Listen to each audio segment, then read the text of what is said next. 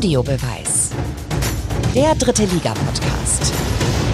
Herzlich willkommen, hier ist er wieder, der Schnelltest der dritten Liga. Nur eine Dreiviertelstunde, dann wissen wir, was positiv und was negativ ist. Wobei äh, ein, ein guter Freund von mir, MSV Duisburg-Fan, sagt immer, wir seien zu kurz. Das sei viel zu schnell vorbei jedes Mal. Dabei wissen wir doch, es kommt nicht auf die Länge an. Habe ich mal gehört. So, auf der Anwesenheitsliste stehen wie immer Thomas Wagner, Markus Höhner, Yannick Barkic und äh, Tobi Schäfer. Herzlich willkommen, liebe Leute. Bewegung macht den Meter. Ich, Das ist eine. Oh nein. Oh, Tobi, wie kannst du so reinstarten? Immer glorreiches. Du beginnst immer glorreich, aber damit ist ja schon klar, dass der hier schon auf, auf Volldampf ist. Ja, schönen guten Morgen in die Runde. ich bin maximal unvorbereitet, weil ich bis gerade eben auch diesen Termin hatte, diesen Termin, der noch begehrter ist als äh, ein Impftermin, nämlich einen Friseurtermin. Ich war nicht bei Detlef, Yannick. Ich habe eine eigene Friseurin. Und man fühlt sich schon ein bisschen wie neugeboren. Ja, ist schon ein cooles Gefühl einfach, ne? Man, also, wie lange warst du jetzt nicht? Ich glaube zuletzt im November. Ja, schon lange her. Was seid, das würde mich mal interessieren. Was seid ihr eigentlich so für Typen beim Friseur? Weil ich bin immer so einer, ich unterhalte mich nicht gerne mit dem. Ich lese dann lieber meinen Kicker, ja, und äh, ähm, warte dann, bis es fertig ist, dann bezahle ich und gehe wieder raus. Relativ ähm, uncharmant eigentlich, aber ist doch okay. Kann man doch so machen, oder? Oder was macht ihr beim Friseur? Natürlich quatschen, wenn es irgendwie geht. Im Moment bin ich bei Shahin, einem Deutsch-Marokkaner, der ist leider nicht so redefreudig, aber normalerweise, davor war ich, glaube ich, drei Jahrzehnte äh, bei äh, Sylvie Tesch, einer Berlinerin. Berliner Schnauze, da könnt ihr euch denken, das war ein Dauergespräch. Also eigentlich Dialog, total. Ich lasse mich von äh, diversen Maskenbildnerinnen schneiden und ich unterhalte mich immer sehr angeregt mit denen. Davon sind wir ausgegangen. Nicht das Gesicht von Tobi. Nee, dein, dein Grinsen dabei äh, sagt ja auch schon wieder alles. Du unterhältst dich angeregt oder Ja, angeregt. gut, Genau. alles klar. Ganz kurz nur, falls das heute Mittag jemand hört und es noch nicht mitbekommen hat, der Bundestrainer ist gerade zurückgetreten. Also nach der EM hört er auf. Das finde ich gehört selbst in einen Drittliga-Podcast.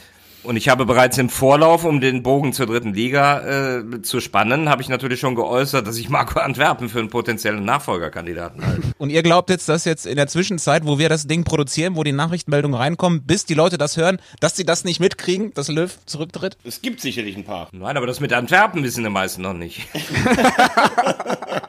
Ja, und Yogi kann ja theoretisch in die dritte Liga dann. Oder nach Antwerpen. Freiburg 2. Freiburg 2, ich wollte gerade sagen, das wäre doch mal noch mal eine Herzensangelegenheit für ihn. Sagt mal, ist der Gedanke, den ich habe, ich weiß nicht, wie man es umsetzen soll, diese, diese Sache mit, der, mit den zweiten Mannschaften schrittweise irgendwie abzuschaffen, ist der, ist der verrückt? Ist der völlig unsachlich?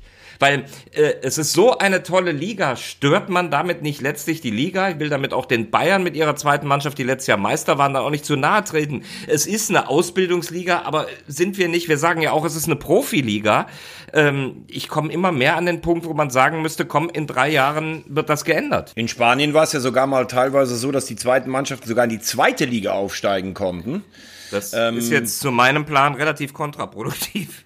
Ja, nee, ich meine, ich finde für die Attraktivität der Liga wäre es gut, wenn sie nicht dabei wären, also gar keine zweiten Mannschaften. Auf der anderen Seite, ich verstehe die Bundesliga-Clubs nicht, die ihre zweite Mannschaft abschaffen, denn ich finde, eine zweite Mannschaft in der dritten Liga oder in der Spitzengruppe der vierten Liga ist schon auch eine ganz gute Ausbildung, gerade für junge Spieler, bevor ich sie irgendwo anders hin verleihe.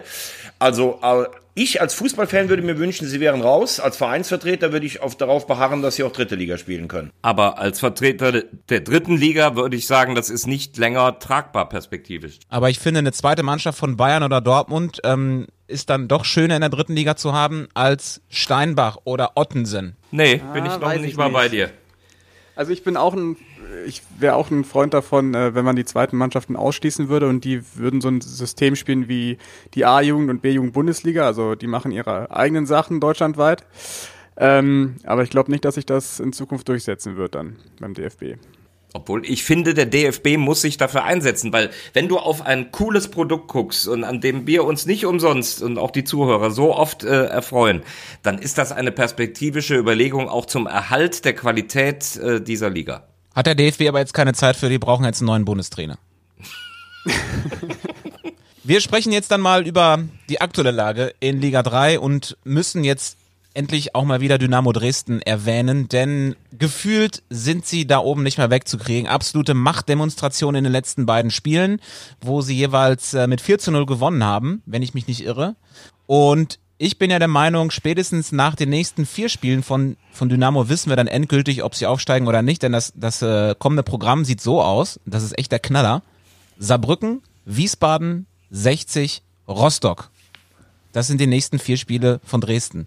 Und ich glaube, danach kann man sagen, ja, Dresden geht auf jeden Fall hoch oder es wird nochmal eng. Nee, also da würde ich mich, ich äh, habe sie ja gesehen am Samstag in Meppen, äh, ich zitiere meinen Kollegen aus meinem anderen Podcast, Dresden ist durch und äh, da bin ich mir ganz, ganz sicher.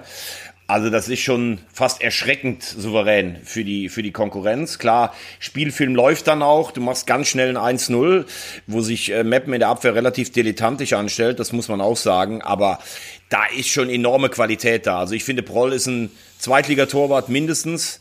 Ähm, Mai ist, hat jetzt seine Position auch gefunden, auch in der Innenverteidigung. Wir hatten ja da vorher auch darüber mal gesprochen, wie das mit der Erwartungshaltung ist. Der ist präsent, der ist souverän. Das ist hinten, brennt gar nichts an. Auch jemand wie Knipping macht das total gut. Dann haben die im Mittelfeld so viele Möglichkeiten auch zu variieren. Äh, du kaufst einfach mal im Winter einen Mörschel, den ich tatsächlich früher in Münster oder in Uerdingen auch gar nicht so äh, überragend gesehen habe. Aber da sieht man mal jetzt, was der für ein Potenzial hat. Und vorne kannst du einfach mal so zwischen da Ferner, Hosiner und Sohm hin und her wechseln. Ähm, dazu ist äh, Kauczynski, ähm, macht einen coolen Eindruck. Da irritiert mich eher, dass sein Vertrag noch nicht verlängert worden ist. Ähm, weil ich glaube, er ist ein ähm, Mann von Ralf Minge, der ihn geholt hat. Und Becker und Kauczynski, ob das so super funktioniert, wage ich zu bezweifeln. Also du müsstest doch jetzt den Vertrag unterschreiben. Also du kannst ja auch die Klausel machen, wenn sie nicht aufsteigen, dann greift der nicht. Aber dass das so lange dauert, irritiert mich ein bisschen. Aber Dresden wird auf jeden Fall aufsteigen. Du hast eben einen Begriff gesagt, Souveränität. Ich finde, das trifft total bei Dynamo.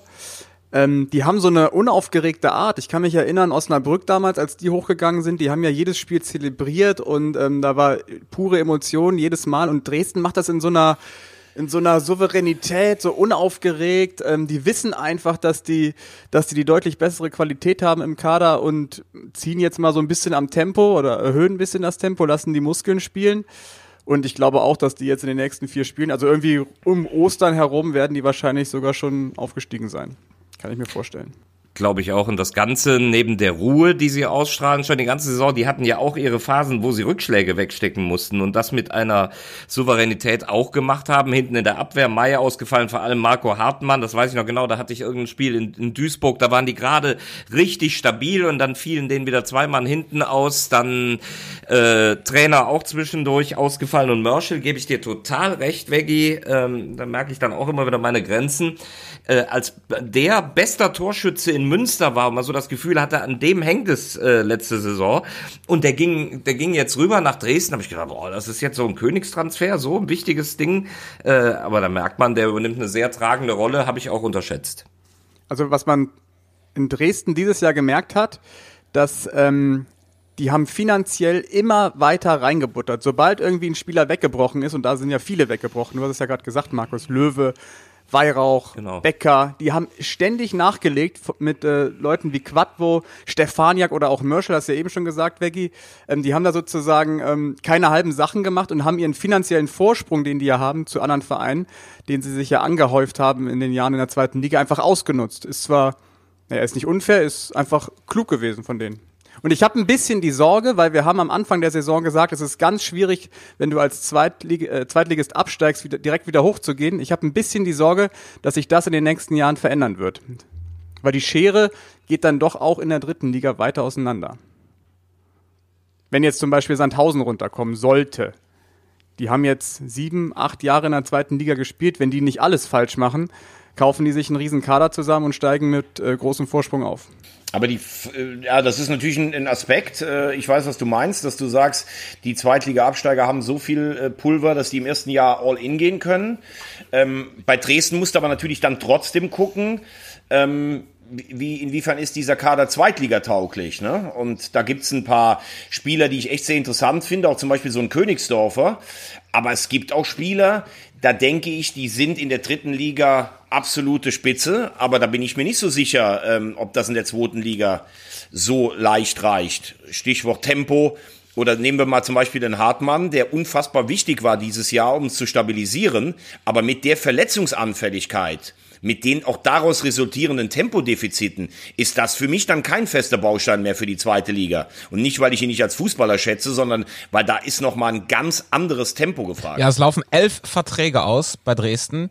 Ähm, das wird natürlich dann jetzt eine Herausforderung, wie du sagst, für die nächste Saison zu, zu planen und aber auch einen Kader auf die Beine zu stellen, mit dem man dann tatsächlich auch zweitligatauglich ist und nicht gleich wieder um Abstieg spielen muss.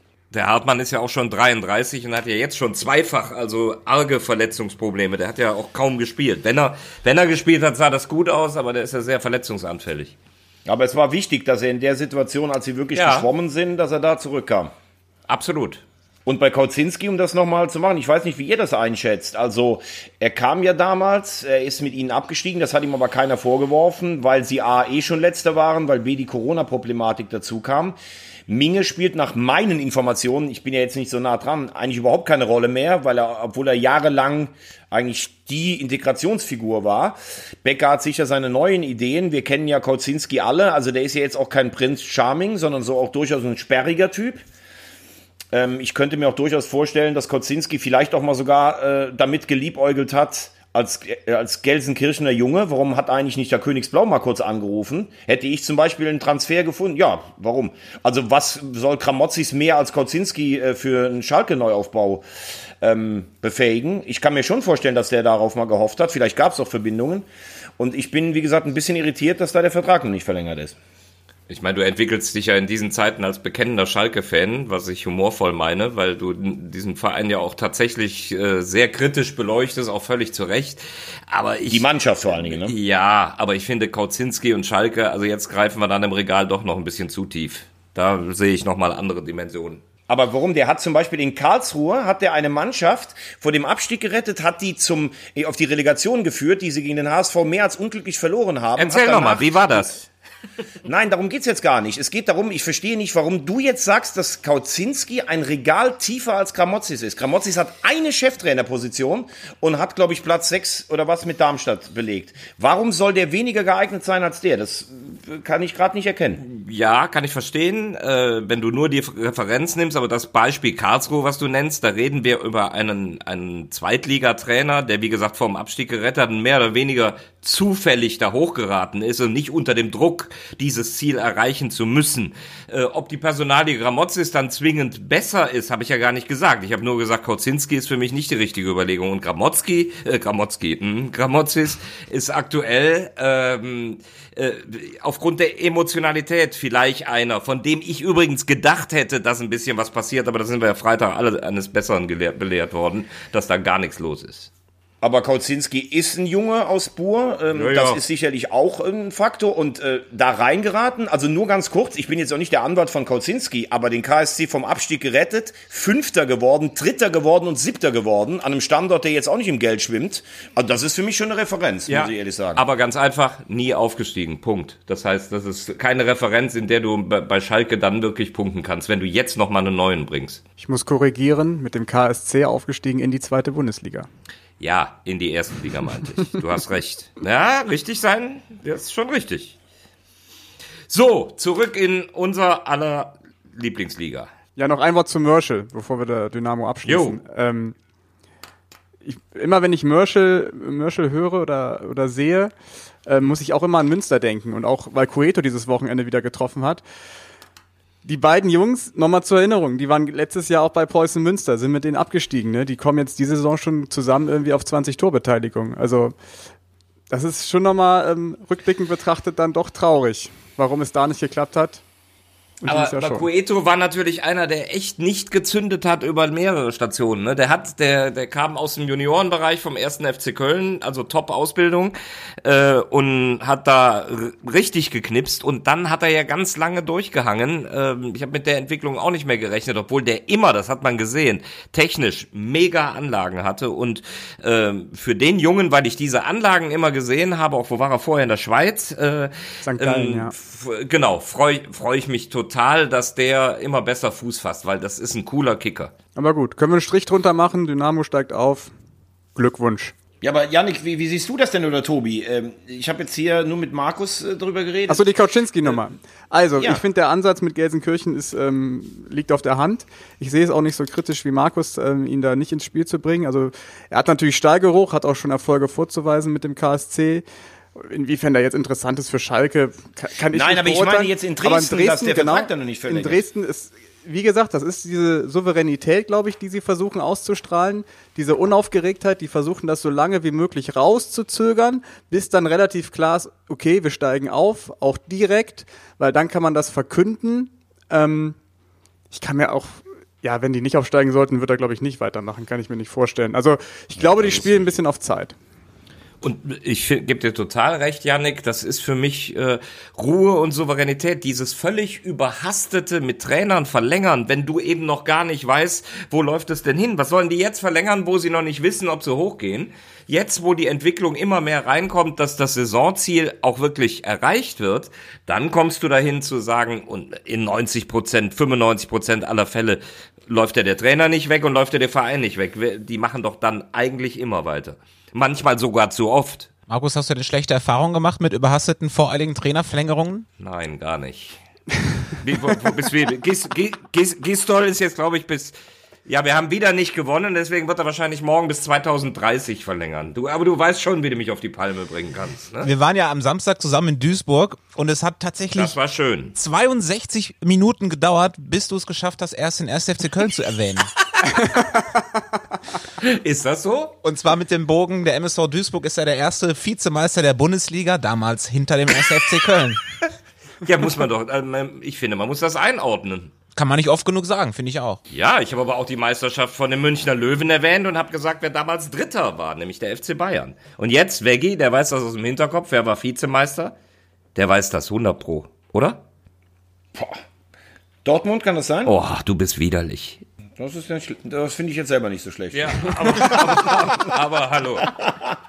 Du bist ja diese Liga aus den Kollegen, eben Wagner, Uwe Morave fällt mir noch ein, wenn ich wie, wie ein Neunjähriger mal zwischen diesen Kollegen saß, jetzt nicht mit dir, aber dann mit Morave, aber du passt da genau rein, da geht's drum, wer kann denn die Startelf von der WM-Finalmannschaft 54? Und dann fange ich an und will Walter sagen und dann sagen die, nee, Moment, die Ungarn. Oh. Ja, das ist ja nicht so schwer. Ja, okay. Krosic, Buczanski, Budaj, Loram, Zacharias, Krosic, Hittekuti, Puschkasch, Todd, Cibor. Jens Todd, Den habe ich noch vergessen.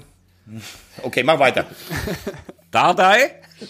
Kommen wir mal wieder zu einem Verein, da gibt's gar nicht so viel zu lachen, wie zum Beispiel gerade bei Dynamo Dresden. Mm, Nennen wir mal den 1. FC Kaiserslautern den Verlierer des Spieltages, weil sie unten drin als fast einzige Mannschaft nicht gepunktet haben. Last Minute gegen Rostock noch verloren mit 1 zu 2.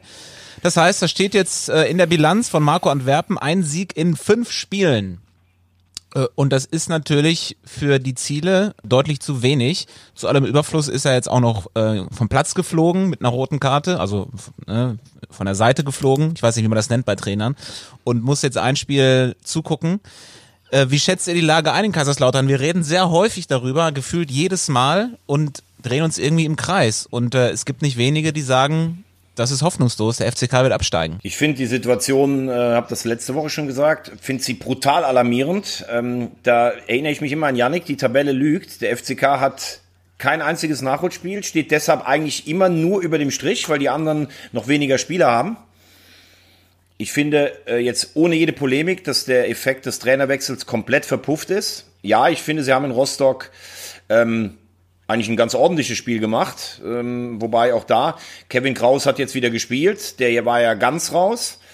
Ähm, ich glaube einfach, wenn du mit so einem überzeugenden Sieg, inhaltlich und vom Ergebnis wie in Mannheim, mit diesem Trainerwechsel loslegst, dann erwartest du schon, dass da vielleicht auch eine Serie mal kommt, dass du zumindest in fünf Spielen nochmal drei gewinnst und dann wärst du ja unten fast schon ein Stück weit weg. Und du hast ja so viele Patronen schon verschossen in Lautern. Trainerwechsel. Hast einen ganz anderen Typ geholt, wie den ruhigen Saibener, diesen eher lauten und äh, sehr selbstbewussten Antwerpen. Und es wiederholt sich Woche für Woche. Entweder sie schaffen es nicht, einen Vorsprung zumindest in einen Sieg zu verwandeln, oder sie kriegen hinten noch einen raus. Ähm, ich weiß auch nicht so, ob das, äh, ob sich Antwerpen jetzt damit einen riesen Gefallen getan hat, du kannst ja sagen, der Trainer lebt mit, aber das war irgendwie so ein bisschen auch so ein, ja, so ein kleiner Arroganzanfall dann draußen. Ähm, also äh, Strich drunter gemacht. Ich mache mir ganz, ganz große Sorgen um den FCK, mache ich mir schon die ganze Saison und äh, sehe sie im Moment fast näher am Abstieg als, als am Klassenerhalt. Die aktuelle Entwicklung ist ja so, dass jetzt auch noch der Athletiktrainer rausgeworfen wurde, weil der Fitnesszustand der Mannschaft jetzt offenbar das Problem ist. Ist das, ähm, ist da was dran oder ist es auch so ein bisschen Aktionismus? Wir müssen irgendwie in jeden Strohhalm ziehen. Boah, das kann ich jetzt gar nicht so genau beurteilen. Also ich habe das eben auch gelesen, dass Bastian Becker ähm, entlassen worden ist, der Athletiktrainer. Ähm, ist ja somit dann die erste Amtshandlung von ähm, vom neuen Geschäftsführer, Sportgeschäftsführer Heng, gemeinsam mit Antwerpen da noch irgendeinen Hebel zu ziehen. Kann sein, dass man da jetzt irgendwie noch eine Patrone ähm, versucht zu zünden. Also, ich glaube, der FCK ähm, die Chancen, dass sie drinbleiben, stehen 50-50 mittlerweile, was ja alles andere als gut ist. Ähm, ich finde, unter Antwerpen spielen sie schon einen besseren Fußball. Sie hätten auch das Spiel in Rostock eigentlich gewinnen müssen. Das große Problem bleibt die Chancenverwertung. Ähm, mittlerweile ist es ja so, dass die Spieler selber gar nicht mehr so richtig daran glauben, beziehungsweise ähm, die den Glauben verlieren irgendwie an die eigene Stärke, weil sie jedes Wochenende aufs Neue irgendwie einen Rückschlag kassieren. Weil, wenn man das jetzt mal isoliert betrachtet, ähm, die, was war das, 90 plus 3, vorne kriegt man den Elfmeter nicht, strittig, die, im direkten Gegenzug macht man einen blöden Freistoß und kassiert das 2 zu 1. Das sind so, das sind so Phasen in einer Saison, beziehungsweise so Spiele, da weißt du, du steckst in diesem Abstiegsalbtraum und musst dich da irgendwie rauskämpfen, aber es wird von Spieltag zu Spieltag immer schwerer für den FCK und auch für die Köpfe. Und ähm, eine Sache wollte ich noch zu Antwerpen sagen. Ich finde, okay, rote Karte in der ganzen Emotion er ist so ein Typ, er meckert viel, er beschwert sich, kriegt die rote Karte, alles gut, aber was er nachher dann mit Gräfe macht im Interview, finde ich dann nicht in Ordnung, weil er ihn dann auch nochmal angegangen hat. Ähm, da sollte er sich ein bisschen mehr reflektieren. Ja, der Herr Antwerpen. Ähm, ja, Veggi hat natürlich recht, ähm, dass der Trainereffekt ähm, ja mehr da gewesen wäre, wenn du nach Mannheim auch mehr draufgepackt hättest. Aber das zeigt ja die ganze Schwierigkeit der Saison. Janik, du hast das äh, in einer der letzten Folgen gesagt, dass du immer wieder, dass sich eigentlich diese Mechanismen wiederholen, auch mit den vergebenen Siegchancen. Das ist ja total krass, weil das hatten wir in der Tat äh, vor Antwerpen, äh, in Ferl, in Dresden, wo sie eigentlich die per Elfmeter in Ferl auf zwei Tore stellen können, in Dresden auf zwei Tore. Äh, und das wiederholt sich. Das hast du hier auch wieder gehabt. Du hast 1-0 geführt, dann trifft der Hut den Pfosten. Ähm, dann hast du eine Riesenchance durch Redondo. Äh, und am Ende passiert dir das, was, was einem Abstiegskandidaten immer alles kaputt fährt, dass du in der Nachspielzeit diese fiesen, miesen Gegentore bekommst. Und das ist natürlich hart, dass du dran greifst an einem Sieg in Rostock, der natürlich für die Moral auch mega gewesen wäre. Dann, dann bist du mit dem Punkt zufrieden und dann fängst du dir hinten noch so ein blödes Ding. Äh, das ist schon hart. Dass du das emotional als Trainer da draußen dann auch mal überstrapaziert, nervlich nicht wegpackst, da bin ich dann wieder bei Antwerpen. Dann habe ich lieber so einen als eine Schlafmütze. Ich will nur zum Tabellenbild nochmal sagen, ihr macht's aber ein bisschen krasser, als es ist, weil Kaiserslautern hat genauso viele Spiele wie Magdeburg und Unterhaching, steht damit also immer noch besser als diese beiden. Lübeck hat ein Spiel weniger, kann aber auch nur maximal an die gleiche Punktzahl kommen. Dass der einzige, der da rechnerisch locker vorbeigehen könnte, wäre Uerdingen. Also der Abgesang darf auch nicht zu früh kommen. Und Viktoria Köln und Duisburg und Meppen sind auch noch in Reichweite. Also ähm, und ich glaube nach wie vor, dass Antwerpen ja auf jeden Fall kein verkehrter Trainer da ist. Äh, seine internen Geschichten Purie jetzt rauszunehmen, das ist natürlich auch eine krasse Entscheidung, aber. Finde ich mega spannend, die Personalie. Er darf ja wieder also, zurückkommen jetzt. Also ja. die, die Argumentation war ja, er ist nicht fit. Das finde ich erstmal komisch, weil wenn ein Stürmer die ganze Saison eigentlich Stammspieler ist, nie verletzt war und immer spielt, ist man ja dann doch schon im Februar eigentlich fit. Also warum ist man von jetzt auf gleich nicht, nicht mehr gut genug für die Mannschaft? Ich glaube, das ist so ein psychologischer Aspekt von Antwerpen gewesen, Pourier mal rauszunehmen, zwei Spiele dem Denkzettel zu verpassen, ähm, um ihn jetzt wieder zu bringen gegen Zwickau, um ihn richtig zu kitzeln. Also ich kann mir vorstellen, und das würde ich mal so als These in den Raum schmeißen, ähm, Purie wird ähm, gegen Zwickau der spielentscheidende Mann werden und Lautern wird gewinnen. Aber Yannick, äh, da möchte ich auf den Punkt auch nochmal eingehen, weil ich den schon durchaus interessant finde. Also ich glaube, dass wenn du permanente Negativergebnisse für den Kopf hast, dann ist dein Körper äh, muskelmäßig und so sicherlich auch anfälliger. Das ist, glaube ich, ganz klar. Nur ich habe mich schon auf Schalke gewundert, da sagen jetzt alle, die waren erkennbar am Freitag nicht fit gegen Mainz. Ja, der Leuthard, der hat einen schlechten Job gemacht. Das ist genau der Leuthard, der früher mit Magath alle anderen Mannschaften in Grund und Boden gelaufen hat. Natürlich hast du sicherlich auch jeweils einen anderen Ansatz des Trainers. Der Magath ging nur auf hart, hart, hart und der Leuthard hat das mit unterstützt. Aber mir ist das immer so ein bisschen, das ist für mich echt Alibi. Der Antwerpen ist jetzt auch schon seit fünf Wochen Trainer. Und du hast auch als Lautern im Moment eigentlich keine englischen Wochen. Also in fünf Wochen kann ich selbst als neuer Trainer noch ein paar Grundlagen legen, dass meine Mannschaft fit ist. Und ich habe Lautern so oft in dieser Saison gesehen. Also was man wirklich nicht sagen kann, ist, dass es an der körperlichen Fitness liegt, weil die hatten, wie wir in, gegen Ingolstadt da waren, die Chance in der Nachspielzeit zum Sieg, gegen Viktoria Köln in der Nachspielzeit die Chance zum Sieg. Also das ist für mich immer so ich komme zu einem neuen Verein und wenn ich merke, dass meine Werkzeuge auch nicht alle direkt funktionieren, dann kann ich immer noch den Athletiktrainer entlassen, um damit zu dokumentieren, die Mannschaft ist ja nicht fit. Und das, das gefällt mir einfach nicht bei allen Trainerwechseln. Weil wenn vorher alles in Ordnung gewesen wäre, wäre ich übrigens auch kein Trainer in dem Verein geworden während einer Saison. Und ich glaube, Lautern hat viele Probleme, aber für mich ist es nicht das Fitnessproblem. Ich, und ich finde auch, auf bestimmten Positionen brauchst du ja auch vielleicht nicht unbedingt die hundertprozentige Fitness wie, wie auf anderen Schlüsselpositionen. Also ich glaube auch, dass ein nur 90 Prozent fitter Pourier der Mannschaft durchaus weiterhelfen kann, weil ähm, woanders funktioniert es ja auch mit Boadus in Duisburg oder ich würde jetzt mal behaupten, dass Sascha Mölders nicht viel fitter ist als Marvin Pourier und äh, der schießt aber trotzdem äh, 15 Tore. Äh, also ich glaube auch, dass dann eher ein bisschen was anderes dahinter steckt und dass du dann aber vorschiebst, Fitness ist das Problem. Aber wie gesagt, er kann, er, er kann sich jetzt wieder beweisen, er darf ja zurückkommen. Die originelle Familie Mölders, auch bei Magenta Sport ja gerne zu Gast, habe ich dann im Rahmen des Live-Kommentars äh, auch gegrüßt und tatsächlich kamen die Grüße von Yvonne Mölders und den Kaninchen, will ich explizit erwähnen, kamen auch zurück über Insta. Äh, übrigens auch noch eins ganz kurz äh, zu, dem, zu dem Thema. Ja, ich find's gut, wenn du emotional bist. Ich halte aber, ich, ich, ich rede eigentlich nie über Schiedsrichter, aber ich halte Gräfe mit Abstand für den allerbesten deutschen Schiedsrichter der letzten 20 Jahre. Ja, das ist mir klar. Nein, das hat damit überhaupt nichts zu tun, sondern ja, einfach von der, Körper, von der Körpersprache einfach, wie der mit den Leuten umgeht. Und wenn du dich mit dem anlegst und rausfliegst mit Rot, das passt für mich wieder dazu. Ich empfinde das, was Antwerpen gerade macht, sehr viel als Aktionismus. Poré haben wir drüber gesprochen, Athletiktrainer mit Gräfe anlegen. Also Souveränität sieht für mich dann anders aus. Äh, so wie Saibene, ne, der, der sein, seine verschiedenen Ansätze da gelebt hat, ähm, indem er einfach nur 17 Spiele still auf der Bank gesessen hat. Ich finde, Antwerpen versucht Dinge und dazu gehört es, Impulse zu setzen in einem Kader, in einem Spiel, an der Linie äh, und theoretisch auch beim Schiri. Ich bin gerade nicht genau im Bild. Warum gab es da, waren sechs Minuten Nachspielzeit?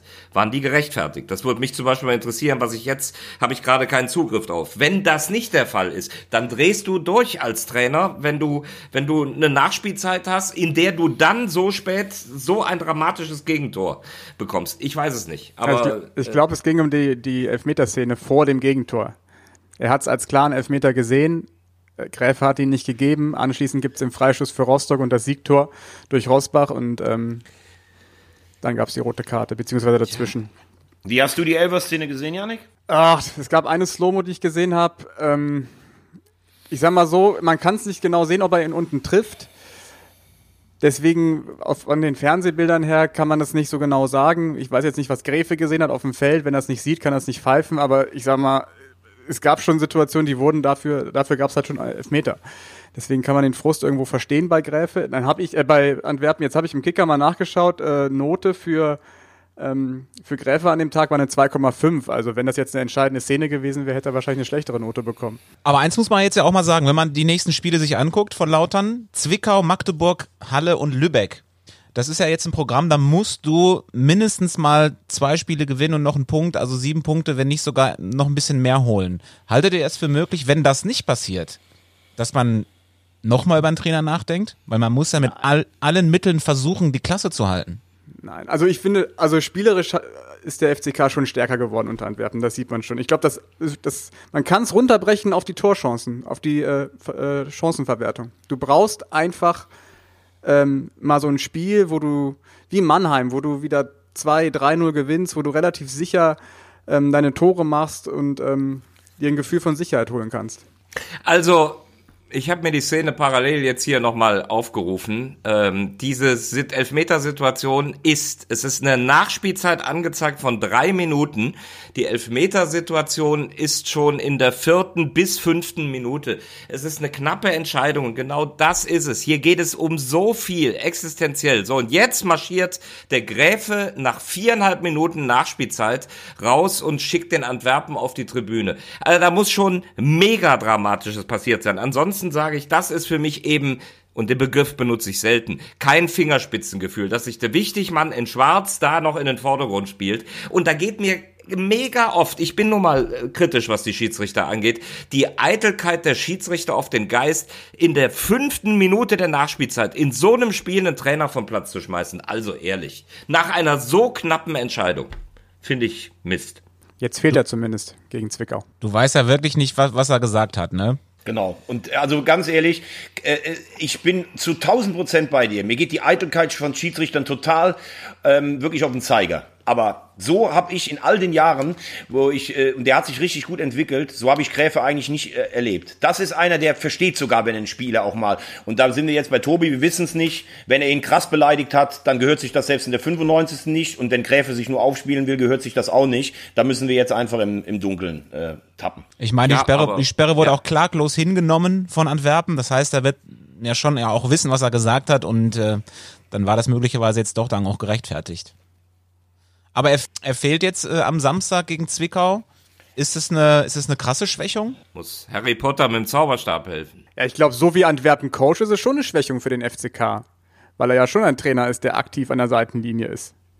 Wobei, wenn ich so Frank Döpper sehe, den Co-Trainer, der ist ja ähnlich aktiv. Also, ähm, wie der dann die Mannschaft heiß gemacht hat im Kreis nach dem Spiel gegen Rostock, ähm, kann man sich auf Ähnliches Wenn ich, einstellen. wenn ich Markus, wenn ich Markus immer höre, wie der über Sabine redet, könnte man ja einfach Sabine nochmal hinsetzen, wird ja eh nicht auffallen, weil der hat sich eh nicht bewegt in den Spielen, wo er da war. Ja, aber der stört ja mehr, als er, dass er was bringt. Das ist ja der Unterschied. Und ich glaube, dass Antwerpen sogar, dass man trotzdem auch, wenn du, äh, das ist eben Veggie, das ist ja nicht gegen die Person Saibene, sondern das ist eine Philosophie. Wie finde ich es gut, wenn, wenn Trainer Dinge leben? Und ich finde im Sport, wenn es, wenn es mehr Emotionalität hat, finde ich es reizvoller. Das hat mich immer mehr angetörnt. Das, das muss natürlich gepaart sein mit einer Intelligenz. Es geht nicht nur darum, rumzubrüllen, rumzuschreien.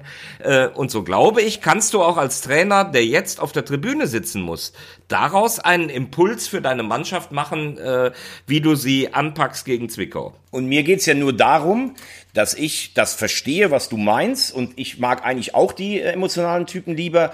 Aber sowohl wie eben der Vergleich Kautzinski oder Kramotzis, den du ja so gar nicht gesch- äh, ge gezogen hast, wie jetzt auf Saibene und äh, Antwerpen, kommt mir, wenn ich die Trainerstationen von beiden sehe, Saibene gegen Antwerpen bei dir viel zu schlecht weg. Der eine ist der Wundermann und der andere kann gar nichts. Und das ist nicht gerechtfertigt durch das, was die beide an ihren Stationen noch vorher geleistet haben. Aber äh, bei aller Liebe Wundermann habe ich ja nie gesagt, aber ich ist halt ein Trainertyp, äh, den, der mir eher gefällt als nicht. Und ja, das ist halt Geschmackssache. Emotionale Trainer hatten wir auch am Samstag beim Spiel Duisburg gegen 60. Also Pavel Dotschew war für seine Verhältnisse emotional. Ähm, war schon teilweise recht laut. Und Köln hat doch gelb gesehen auch. Oder irre ich mich da? Nee, der, Ja. oder? Nee, hat gelb gesehen, ja, ja. Ja. Ja, ja. Und am Ende eben äh, der Sieg für den MSV mit 1 zu 0. Yannick hatte es auf unseren äh, Themenzettel geschrieben, weil wir drei vor Ort waren. Aber im Grunde genommen, im Grunde genommen ist es ja jetzt keine totale Überraschung gewesen, dass Duisburg da gewinnt. Also es bedeutet Nein, um, Umkehrschluss für 60. Aufstiegsrennen kann man eigentlich jetzt mal wirklich abhaken. Und ähm, ja, für Duisburg sieht das natürlich jetzt sehr hervorragend aus. Also die haben natürlich jetzt alle Karten in der Hand. Ja, ich finde, die Entwicklung in Duisburg in den letzten Wochen kann man gar nicht hoch genug ähm, loben, weil das ist ein Paradebeispiel, wie sich ähm, ein Verein, wir erinnern uns an das Auswärtsspiel in Zwickau, ähm, wo einfach, was ein hoffnungsloser Fall war eigentlich, wo klar war, wenn sie jetzt nicht reagieren, ähm, geht der Verein äh, sowas von runter in die vierte Liga. Bis zu jetzt, heute, was sind vier Wochen später oder fünf, das ist jetzt wieder ein gefestigter Drittligist. Ne? Die sind absolut konkurrenzfähig, stabile Mannschaft. Ähm, da sieht man, was man mit so zwei, drei intelligenten Entscheidungen, Stichwort Dotchev und Bourdous, ähm, was man erreichen kann innerhalb von wenigen Wochen. Also schon sehr beeindruckend. Ja, das betrifft natürlich gerade äh, Ivo Grilic, ne? den, den ja keiner mehr angucken wollte, äh, auch nach seiner Letieri-Entscheidung, die, die er dann rückgängig gemacht hat. Es gab ja viele Stimmen, die sagen, äh, ja, haben wir ja alle auch gedacht, dass er im gleichen Moment damit auch durch ist. Ähm, und er ist geblieben, aber hat dann, du hast gerade gesagt, ne, äh, Palacios, Frei, Boadus, äh, echt ein paar gute Joker gezogen und so dreht sich das alles wieder zum Guten irgendwie und im Moment ist der Trend natürlich ein guter. Palacios ist jetzt leider aber auch länger verletzt. Ähm, und ich finde, wenn man Ivo Grilic in Interviews hört, dann hat man aber schon noch den Eindruck, äh, als hat er nicht so richtig aufgeatmet, als wüsste der ganz genau, möglicherweise ist am Ende der Saison trotzdem Schluss für ihn, auch wenn er das Ding jetzt hier so ein bisschen mit aus dem Karren, äh, aus dem Dreck gezogen hat. Vielleicht macht man dann doch den Cut. Ja, aber, es, aber, es, aber Wald hat doch gesagt, man wird mit Grilic weitermachen. Genau, habe ich jetzt gestern auch gelesen. Das sind auch übrigens so Aussagen, ähm, finde ich gut, aber es lenkt so ein bisschen ab von der äh, eigentlichen Situation, weil für mich ist der MSV immer noch im Abstiegskampf. Die haben, haben ja nichts geschafft. Aber es wirkt jetzt schon. Gut, aber ich so. glaube, Yannick, da muss man, nur wenn ich das sagen darf, ich glaube, wenn du so eine Aussage tätigst, wenn der MSV absteigt, dann weiß er ja auch, also in Abstieg wird Grilic auf gar keinen Fall überleben da. Also Ja. da könnte er einen 20-Jahres-Vertrag haben. Also von daher ist das, glaube ich, auch egal.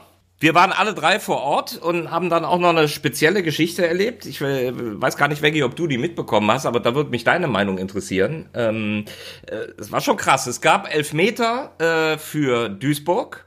Buadus, Notbremse, Elfmeter, alles klare Entscheidung, rote Karte kommt sofort. So, Stoppelkamp legt sich den Ball zurecht, will ausführen, es ver- vergehen noch ein paar Sekunden.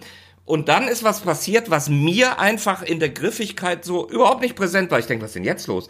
Drehen sich alle um und Kölner wechselt aus. Mitten in der, also stell dir vor, es wurde still, alle bereit zum Elfmeter und dann dreht sich der Schiri um sagt, oh, warte mal, die wollen auswechseln. Dann bringt er Innenverteidiger für den rausgeschmissenen Erdmann. Das ist ja soweit völlig normal. Den Wechsel gibt's ja dauernd. Machst deine Viererkette wieder komplett. Aber zu diesem Zeitpunkt, ne? Und dann haben wir auch irgendwie gesagt, hä? Warum macht er das? Psycho? Will er den Stürmer verunsichern? Und genau das hat er nach dem Spiel im Interview auch zugegeben. Hat er gesagt, ja, ich muss ja eh wechseln, dann mache ich es doch in dem Moment, weil ich vielleicht den Spieler verunsichern kann. Hat dann aber gleichermaßen gesagt, ja, aber der Stoppelkamp ist natürlich ein, ein Hund, der hat das Ding da einfach reingehauen. Was sagst du dazu? Äh, alles nachvollziehbar, wie du es gerade erzählst. Ich habe die Szene gar nicht so mitbekommen. Ich habe zwar dieses Erdmann-Foul gesehen. Ähm, da würde ich aber sagen, das deckt die Regeln, dass du wechseln kannst. Und wenn du dann einfach äh, sagst, ich, ich, ich schinde noch eine Minute, dass der Stoppelkamp ins Nachdenken kommt, dann finde ich das sogar gerechtfertigt. Und das würde ich eher als Schlitzohrigkeit denn als Unsportlichkeit werden. Das freut mich sehr. So habe ich auch meinen Kommentar bei Sport 1 geschrieben, weil ich, du musst mal überlegen, wisst ihr, wie viel Zeit vergangen ist zwischen Elfmeter, Pfiff und dem Zeichen, ich will auswechseln? 55 Sekunden. Und da geht's ja nicht nur darum, du musst ja in dem Moment realisieren, alles klar, du musst erstmal akzeptieren, mein Innenverteidiger fliegt vom Platz. Was mache ich? Dann musst du deinem Spieler Bescheid sagen, komm, Dalli, Dalli, du musst auch noch schnell sein. Das heißt, das, was wir bei Spielern oft äh, sagen, so diese, die Handlungsschnelligkeit, die ein Spieler haben muss, die kann man auch mal von Trainern erwarten. Und das in unter einer Minute zu entscheiden. Äh, und übrigens in der NFL, im, im American Football, äh, wird dieses taktische Mittel ganz oft gezogen. Da, vor einem wichtigen Angriff, dann steht die Offense bereit, die Uhr läuft runter und drei Sekunden, bevor die ausführen und angespannt sind bis zum geht nicht mehr, da kann der Gegner ein Timeout ziehen und das Spiel unterbrechen. Und das wird oft genau deswegen gemacht, um den, den Gegner da in, in seiner Handhabe psychisch zu stören. Und ich fand das echt bemerkenswert und habe so zurück überlegt, ich glaube, das habe ich noch nie so schnell irgendwie erlebt. Da müssen ziemlich viele Variablen zusammenkommen. Also du musst ja auch Glück haben, dass der, also in der dritten Liga gibt es ja keinen vierten Offiziellen, ähm, dass der Linienrichter das direkt auch weiterleitet an den Schiedsrichter. Der Spieler muss bereit sein, äh, der Plan muss stehen. Wie reagieren wir jetzt? Also da hast du schon recht, dass, da kommen ziemlich viele Sachen zusammen. Und total, wenn der Spieler sich hinterm Tor wahr macht, ist es zum Beispiel gar nicht möglich. Der, der muss hinter dir noch irgendwo gerade auf der Bank sitzen oder stehen. Vielleicht wollte er wirklich in dem Moment Erdmann auswechseln. Das ist unwahrscheinlich, aber dann wäre es natürlich mega. Aber also ich finde, das war ein gutes Attribut für, für schnelle Reaktionen. Es gab mal einen Trainer beim ersten FC Köln, mit dem habe ich mich gezankt, äh, weil er bei 60 München in der 79. Minute das 0 zu 1 fängt. Und dann stellt er um auf zwei Spitzen, um dagegen noch was zu machen. Da war es die 87. Minute. Da habe ich gefragt, was hast du in den acht Minuten gemacht? Das werde ich auch nie begreifen. Aber das ist ja immer so, ne? Die Magie des Moments, des Augenblicks. Ah, Wenn du zum Beispiel an, in einer guten Bar bist, ne? Und du siehst plötzlich, dass der größte Schuss in dem Laden dich anguckt und du hast gerade zwei Gin Tonic in der Hand, eigentlich für deinen Kumpel, dann musst du umdisponieren und musst dahin einfach gehen und dann kann es einfach erfolgreich sein. Wenn du gehst zu deinem Kumpel und dann guckst du, wo ist denn die, ich will dir noch einen ausgeben, dann bist du auch zu spät. Handlungsschnelligkeit gefallen. Der Typ schafft sich. Äh, aus, es gibt keine Fußballsituation, die du nicht so uminterpretieren kannst. Ich erinnere mich an Impulswechsel. ja, stimmt. Impulswechsel und frische Wechsel. Frische Wechsel, ich kann es noch auswendig. Nach dem 15. Kölsch ein 16. holen. Und ein Impulswechsel ist noch steiler gehen nach dem 15. Kölsch ein Wodka Lemon. Unfassbar. Genau, so war's. Nee, es war auch ein Gin Tonic, oder? Ja, kann auch ein Gin sein, aber auf jeden Fall was Härteres, hat Markus recht. Ich habe gerade, wenn ich da reinkomme, dann trotzdem, dann krieg ich nicht den Gin Tonic. Veggie. Doch, du, du klar. Als Vorbild gehst du vor jede Frau, das sage ich dir. Wenn Markus zwei Gin Tonic holt und merkt, sein Kumpel ist aber jetzt gerade im Gespräch, dann lässt er sich den zweiten eintuppern für mit nach Hause. okay, noch ist die Laune gut. Äh, bei zwei von euch wird sie gleich natürlich wieder rapide in den äh, Keller sinken. Denn wir machen jetzt das große Audiobeweis Kultquiz. Seid ihr schon dafür bereit? Man muss ja noch übrigens darüber nachdenken. Beim letzten Mal hat ja Tobi, der exzellente Moderator dieses Podcastes und des Quizzes, den ersten Fehler seiner Karriere gemacht. Ob das mit minus eins Punkten bestraft wird. Man könnte natürlich auch sagen, der wird aufgeteilt zwischen Yannick, dem das am ersten aufgefallen ist, und ich, der gesagt hat, neunmal Halle. Aber eigentlich müssten wir sagen, ähm, es bleibt alles so und Tobi kriegt einen Minuspunkt und muss nachher am Ende der Saison, wenn er den nicht ausbügelt, äh, ein Drittel der Zeche zahlen. Wo, wo war ich eigentlich gerade in der Rechnung? Du hast gar nichts gesagt letzte Woche. Wie soll ich denn denn dann ausbügeln? Kannst eine Runde Nein. Stößchen ausgeben. Ja, eine Runde Stößchen kannst du ausgeben für den Minuspunkt. Das ist das Mindeste, was ich machen werde. Ja, und weil äh, das letzte Woche, ich will jetzt nicht sagen in die Hose gegangen ist, aber weil es eben äh, dann nicht gewertet wurde, habe ich mir diesmal ein bisschen Hilfe geholt. Wir haben gerade einen, Praktikanten in der Quizabteilung beim Audiobeweis. Äh, das ist der liebe Jan Kloskowski, treuer Hörer unseres Podcasts. Und der hat mir beim heutigen Rätsel ein bisschen geholfen. Und äh, in Zusammenarbeit mit ihm sind heute die Fragen entstanden. Vielen Dank, lieber Jan. Und äh, ja, mit ihm zusammen haben wir uns einen Verein genommen und ihr müsst ihn erraten. Wir spielen wieder Wer bin ich? Also welcher Verein in der dritten Liga bin ich? Ihr kriegt Hinweise. Wenn ihr wisst, welcher Verein es ist, dann ruft laut rein und dann die Lösung. Ist es falsch, dürfen die anderen weiterraten. Wer bin ich? Bei Instagram habe ich einen blauen Haken und 28.000 Abonnenten ungefähr. Also ungefähr einen Haken. Äh, mein Durchschnittsalter von meiner Mannschaft liegt bei 26,9. Mein Stadion hieß früher mal wie ein Zeppelin. Mein Rekordtransfer ging zu Eintracht Frankfurt und brachte mir 475.000 Euro ein. Ich habe einmal den Landespokal gewonnen. Stopp. Na. Janik? Janik? Ist viel, ja, ja, es ist wieder. Nee, es ist falsch. Ich sag Waldhof Mannheim. Ist leider Stopp. falsch. Stopp. Wa- Waldhof Mannheim ist falsch. Veggie möchte lösen. Der SV Meppen. Und das ist richtig. Yes! Hindenburg. Genau, das Hindenburg-Stadion. Bis, ich glaube, 92 hieß es so. Und äh, weißt du auch noch, wer der Rekordtransfer zur, zur Frankfurter Eintracht war? Rainer Raufmann. Stimmt, der dann später bei Om- Omonia Nicosia reüssiert Genau, hat. darauf man sich die Haare.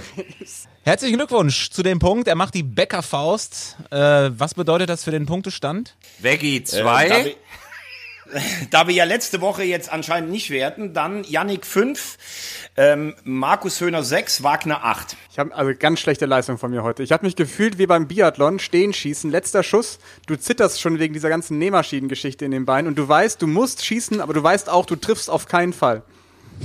Ätzend. Du, also du bist richtig blau gelaufen, wie Ja. Erik Lesser bei der Biathlon-WM vor vier Genau. Wochen. ätzend, wirklich. Ein scheiß Gefühl. Ich finde, ich habe gerade ein gutes Gefühl.